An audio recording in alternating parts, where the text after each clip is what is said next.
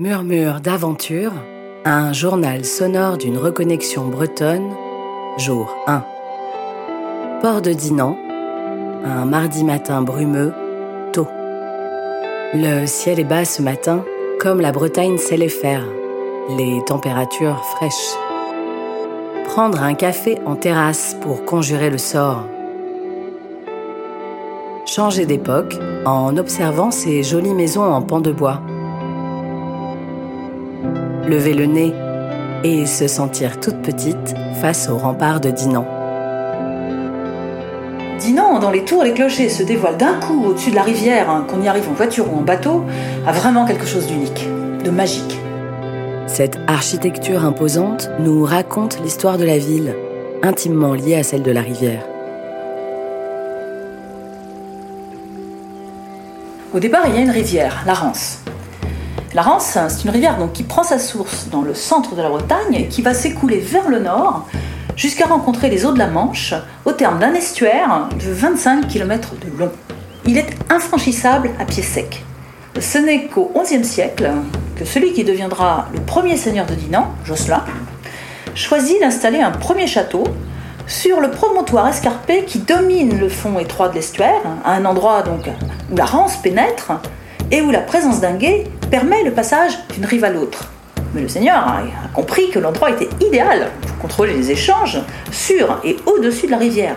Le passage est étroit, on y fera construire un pont. Et jusqu'au XVIIIe siècle, ce pont sera l'unique moyen de franchir la Rance à pied sec pour tous ceux qui voyagent le long des côtes nord de Bretagne. L'actuel vieux pont en est l'héritier. Un port naîtra où les navires qui remontent les eaux de la Manche pour chercher refuge au port de Dinan côtoieront donc ceux qui descendent la rivière. La ville de Dinan est née ainsi, une ville de fond d'estuaire. Tournons respectueusement le dos à la ville haute, qui veille sur le port et protège notre départ. Nous retrouvons Amaury, qui nous embarque sur sa plate pour une découverte de la Rance au fil de l'eau.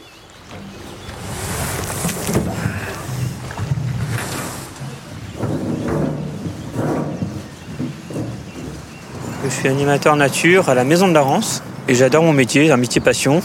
Si la Rance nous tend les bras, Amaury fait un crochet par l'amont du port pour passer sous le viaduc et tenter d'y surprendre une curiosité ornithologique. Ce viaduc fait près d'une cinquantaine de mètres de hauteur et euh, il a été euh, construit dans les années 1850 et partiellement euh, détruit pendant la Seconde Guerre mondiale. C'est un, site d'hivernage d'un oiseau très rare, montagnard, qui s'appelle le Ticodrome échelette, qui est un oiseau solitaire qui hiverne à Dinan. Le Ticodrome échelette. Ce n'est pas le dernier nom d'oiseau que j'entendrai aujourd'hui, dans cet écrin de vie et de biodiversité que sont les bords de Rance. Pour l'heure, Amaury opère un demi-tour et annonce le programme de notre balade d'environ deux heures. En descendant la Rance jusqu'à l'écluse euh, du Châtelier, à 500 sur Rance, euh, le port du Livet, à la Vicomté sur Rance. Que ce soit en louant un petit bateau électrique ou un vélo pour emprunter la voie verte qui borde la rivière, la Rance est une promesse de belles balades. Très vite, la voie s'élargit. Le chemin de halage cède la place à des berges plus sauvages. Un bras d'eau nous invite à faire une pause. On a un jet des chênes là qui vient de décoller.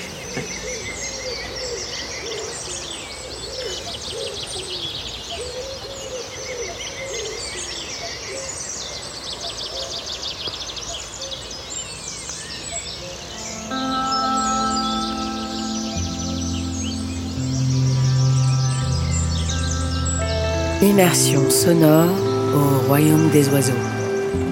Sous mes yeux, un paysage de marais, d'herbes hautes et jaunes. Sous le bateau, le clapotis de l'eau ralentit instantanément le rythme de mes pensées. On peut appeler ça euh, l'éloge de la lenteur, quoi. Euh, de prendre son temps, d'analyser le paysage, euh, de réfléchir. Donc la navigation n'est pas du tout possible ici. Surtout elle est interdite pour la pour la tranquillité justement de ses hôtes, qu'ils soient libellules, papillons, poissons, oiseaux. Respectueusement, reprendre la route sans déranger ce concentré d'écosystème.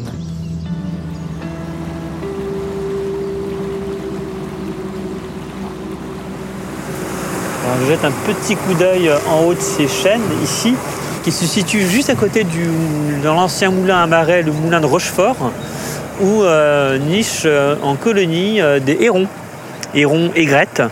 Oui, niche en haut de ces arbres, là, côté du moulin de Rochefort. Une petite colonie d'une dizaine d'individus, parfois bien cachés, sur la cime de, de ces chaînes. Travelling avant. Je laisse mon regard couler le long de ces pentes boisées de peupliers, où le granit affleure, percé ça et là d'éclaboussures jaunes. Pas mal d'ajoncs, du genêt, des frênes, de l'aulne glutineux, euh, des arbres euh, très spécifiques au, milieu humide, avec les, bien sûr les différents types de saules, saule marceau, saule blanc, saule roux, et tout un tas aussi bah, des, de pruneliers, de ronciers. Au détour d'un méandre se dévoile un petit hameau. Quelques longères nichées sous les arbres trempent leurs pieds dans la quiétude de la rance. Donc ici on arrive euh, devant un repère bien connu euh, des pêcheurs. On est à la cale du euh, Châtelier, un petit village de, anciennement de, de Terre-Neuva. Ces personnes qui partaient quelques mois de l'année pour des grandes campagnes de pêche à la morue sur les bancs des Terre-Neuves et euh, l'autre partie de l'année euh, travailler justement dans les champs auprès de leur ferme. Plus loin, de nouvelles traces d'activité humaine se dressent à nos côtés. Cabanes fantomatiques, émouvants squelettes de bois fichés sur leurs longues jambes. On peut apercevoir ici justement quelques vestiges de cabanes carrelées euh, ces petites cabanes euh, de pêcheurs euh, surmontées sur, sur pilotis. Hein. Ce sont des, cabanes assez atypiques car elles sont les seules présentes en Bretagne.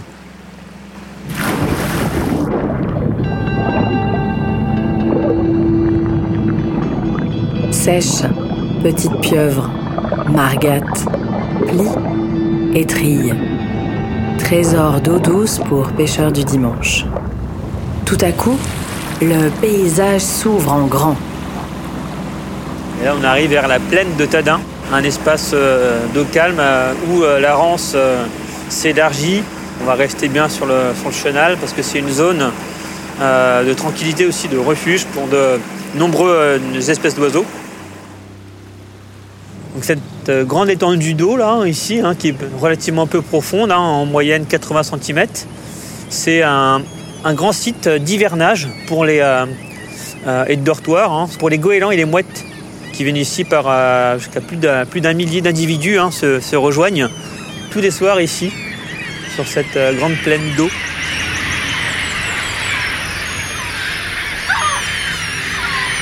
Le soleil déchire les dernières nappes de brume et inonde la plaine. Les oiseaux s'en donnent à cœur joie.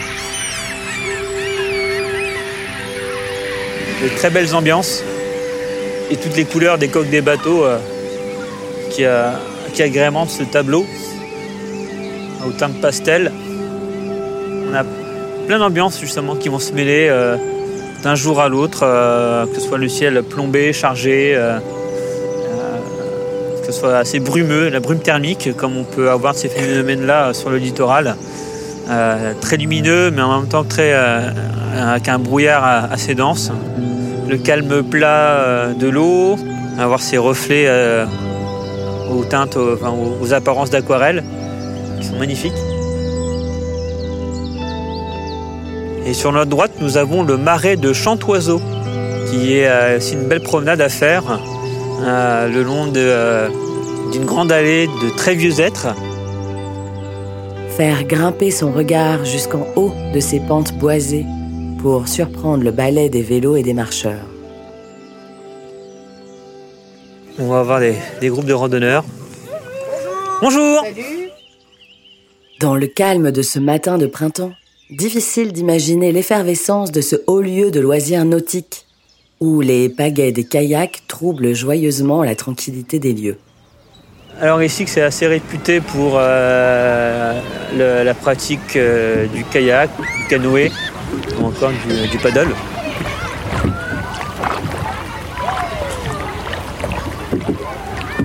Poursuivons notre descente vers l'écluse qui nous attend. Alors on commence à apercevoir euh, le port du Livet sur la commune de la Vicomté-sur-Rance. Euh, et juste en face, de l'autre côté de la Rance, on est à Laïs. C'est la commune de Saint-Sanson-sur-Rance. D'un côté, on va avoir euh, les lignes de mouillage, de l'autre, l'accès au ponton, côté port du Livet. En plus, on a devant nous un très très beau reflet de tous euh, ces, ces haubans, ces mâts et ces couleurs de, de bateaux qui se reflètent. On a une belle, une belle carte postale. Au fond du port, face à nous, se dresse l'écluse.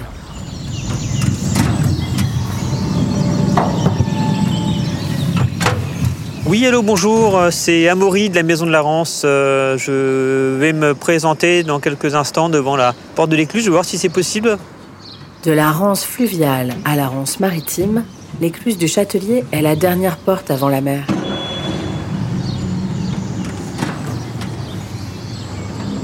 C'est la jonction, euh, c'est là où euh, le début euh, des euh, apparaît sous nos yeux, de l'autre côté de ces, de ces portes, de ces clapets. Peut avoir euh, par grande marée euh, plus de 4 mètres de différence hein, de hauteur euh, d'eau.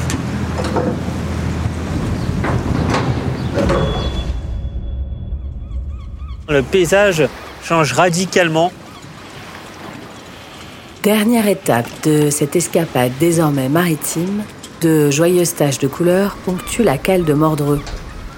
Auprès de cette cale de Mordreux, on peut apercevoir hein, sur quelques lignes de mouillage de très beaux bateaux en bois euh, peints avec de très très belles couleurs, hein, qui sont des bateaux euh, euh, qu'on appelle les Doris ici, qui étaient des, bateaux de, pêche à la ligne. Les berges se transforment en plage, l'eau devient émeraude, promesse de cette côte qui en porte le nom, là, tout près.